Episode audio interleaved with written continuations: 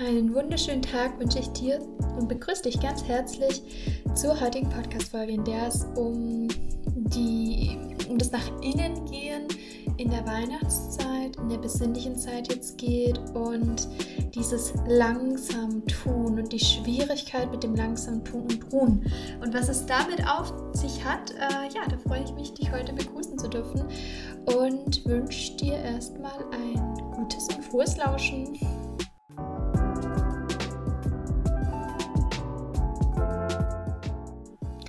Schön, dass du da bist zur heutigen Folge.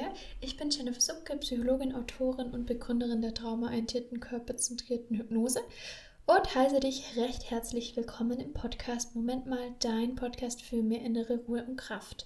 Und in der heutigen Folge ging es, wie bereits angekündigt, um das Thema nach innen zu kehren, die Dinge langsam werden zu lassen und ein Stück weit zu entschleunigen und wo da sag ich mal, so die Krux dabei liegt und was das so mm, die Schwierigkeiten dabei sind. Und ich berichte da gerne aus den Erfahrungen meiner Klienten und auch was ich selber merke und wie die Weihnachtszeit in uns Themen offenbaren kann, wie sie uns aufzeigen kann, wo es vielleicht noch ja, was zu tun gibt, wo wir hinschauen dürfen, was sonst nicht so wirklich ans Licht kommt. Und mit der Weihnachtszeit gemeinsam finde ich da auch sehr maßgeblich die Zeit, in der es dunkler wird, in der es Winter ist, in der alles runterfährt. Und naja, wir leben in einer kapitalistischen Gesellschaft, wir leben in einer Gesellschaft, die sehr auf Zug ist, ja, die ständig am ähm, Tun ist. Ich muss da immer wieder an dieses Kinderbuch Momo denken.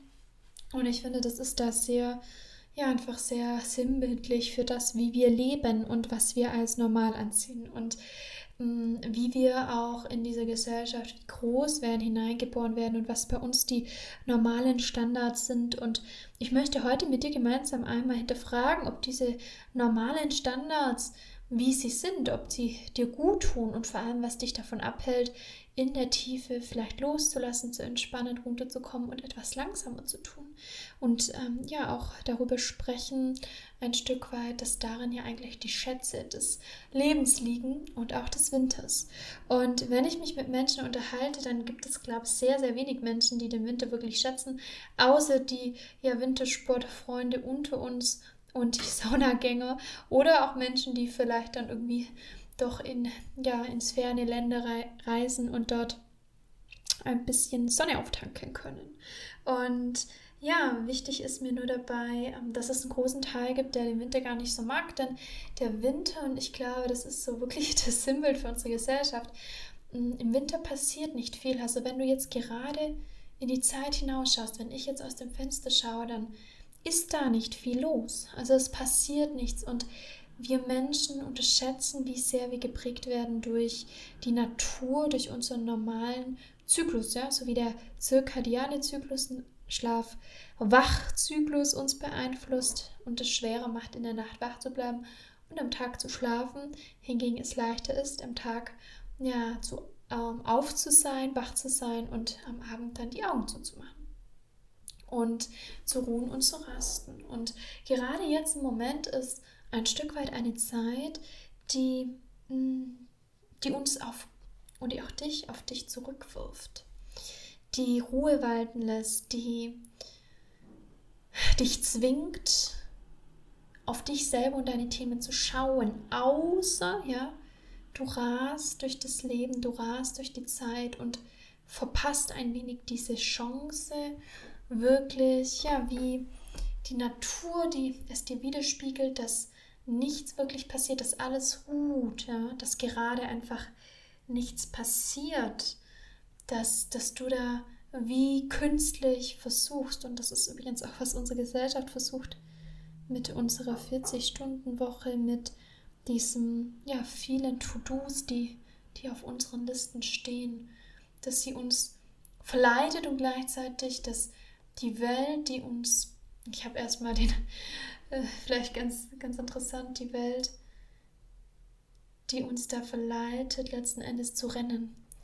Und ähm, ich sag mal, ich, ich wollte ja gerade eben sagen, dass ich jetzt vor ein paar Tagen mal das Radio angemacht habe, als ich das Auto meiner Schwiegermama ausgeliehen habe und zum ersten Mal wirklich seit Jahren wieder Radio gehört habe und der Moderator meinte, ja, ein, ein gutes Durchhalten durch die hektische Vorweihnachtszeit. Und ich saß da und dachte mir, ja, okay, wow. Äh, und das ist irgendwie, ich glaube, da dreht jeder Radiomoderateur, jede Zeitschrift, überall werben sie damit, jetzt in die Ruhe zu kommen oder sie werben damit, oh, es ist so hektisch, kauf noch deine Geschenke. Und ich sitze da und denke mir, geht es darum wirklich? Also geht es wirklich darum? Und ich finde, es ist einfach super sinnbildlich, dass gerade in dieser Zeit, die, ich sag mal, die Welt uns wirklich Fluchtmöglichkeiten bietet, uns nicht mit uns selber beschäftigen zu müssen, dir Fluchtmöglichkeiten bietet, dich nicht mit dir in der Tiefe selber beschäftigen zu müssen, weil es halt einfach anstrengend ist und erstmal irgendwie nicht so viel Gold zu erwarten ist, ja. Und das ist eigentlich genau die Krux an der Sache, denn dort ist das Gold, das ist das Glück, das ist die Freude zu erwarten. Und mh, mm, letzten Endes trifft ja dieses Weihnachtsgeschehen, wenn ich das so sagen darf, trifft letzten Endes auf einen Menschen, der die Wahl hat, darüber zu kompensieren, auf eine Gesellschaft, die ja, diese Zeit wie überspringen darf. Und ich erinnere mich auch noch gut an Jahre zuvor. Und ich glaube, dieses Jahr ist wirklich eine sehr einprägsame Zeit für mich, weil sie sehr ruhig ist. Weil ich mir dieses Jahr da sehr viel rausgenommen habe und es einfach so sehr langsam auch ist und weil natürlich durch den Winter auch viele Dinge aufkommen bei vielen Menschen und es aber die Chance ist und das ist ja eigentlich auch die Zeit, die gerade da ist. Es ist die Chance und die Zeit, sich Dinge anzuschauen, ruhiger zu werden und der Körper kann endlich verarbeiten, er kann Energie tanken. Und es ist einfach so, dass wir Menschen, und ich kann es sehr gut nachvollziehen und zum Teil stecke ich da ja, sage ich mal, stecken wir alle da drinne immer noch, denn äh, vermutlich ja, sind auch wir noch nicht erleuchtet, aber es ist einfach letzten Endes so, dass diese Möglichkeiten von Geschenke kaufen, dahin, da noch Stress, irgendwie da noch was fertig machen. Ja, dass es auch gern angenommene Angebote sind, die letzten Endes dir uns helfen, nicht wirklich ins Spüren kommen zu müssen. Denn was passiert denn, wenn es plötzlich ruhig wird? Und das habe ich erst einen Klienten von mir gefragt, den ich, den ich begleite. Ich habe gesagt, hm, ja, du hast unglaublich viel um die Ohren. Aber Könntest du und dein Nervensystem, könntet ihr es halten, wenn nichts wäre? Und vor allem frag dich eines. Wer bist du, wenn nichts mehr ist? Wer bist du, wenn du nicht Chef oder Chefin bist? Wenn du nicht Angestellter bist? Wenn du nicht Mama oder Papa bist? Wenn du nicht Bruder oder Schwester bist?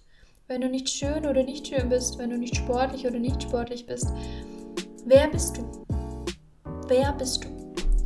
Und das ist genau die, das Thema. Und zwar das Thema, dass wir Menschen uns definieren darüber. Ne, darüber viel zu tun, viel zu machen, viel zu leisten. Leistungsgesellschaft. Und wenn wir beginnen, das wie wegzulassen, dann passiert es letzten Endes, dass wir uns erstmal ein Stück weit verlieren. Denn wir wissen dann ja gar nicht mehr, wer wir sind. Und da ist aber das Gold zu holen, denn diese Dinge, das sind Dinge, die wie über dich übergestülpt würden, denn du bist ja eine wunderbare Seele, ein wunderbarer Mensch, wunderschön und einzigartig. Und ja, diese Strategien, um geliebt zu werden, um auszugleichen, um angepasst zu sein, die ziehen wir, die ziehst du, um letzten Endes dich sicher zu fühlen in deinem Körper, denn das ist wirklich eine Frage von, wenn wirklich nichts mehr ist, was macht dein Nervensystem? Wenn du dich über nichts mehr definieren kannst und vor allem in Ruhe einkehrt. Und die zwei Punkte sehe ich da ganz stark. Dieses Du und wir definieren uns so stark über die Dinge, die wir tun, die wir haben. Und so wenig über das, was wir in der, in der Tiefe in unserer inneren Essenz sind. Denn wir haben einfach Schiss, wenn wir uns zeigen, wenn du dich zeigst, wie du bist, dass die anderen nicht mehr da sind. Und auf der anderen Seite ist es einfach auch so, wenn wirklich Ruhe einkehrt, dann kommt die, dann kommen die kleinen Gestalten aus dem Keller vom Dachboden runter und die wollen gesehen werden. Und das ist unglaublich schön und gleichzeitig unglaublich schmerzhaft. Und Ich glaube, es ist aber wichtig. Ne? Es ist einfach wichtig, denn du kommst dir ein Stückchen näher.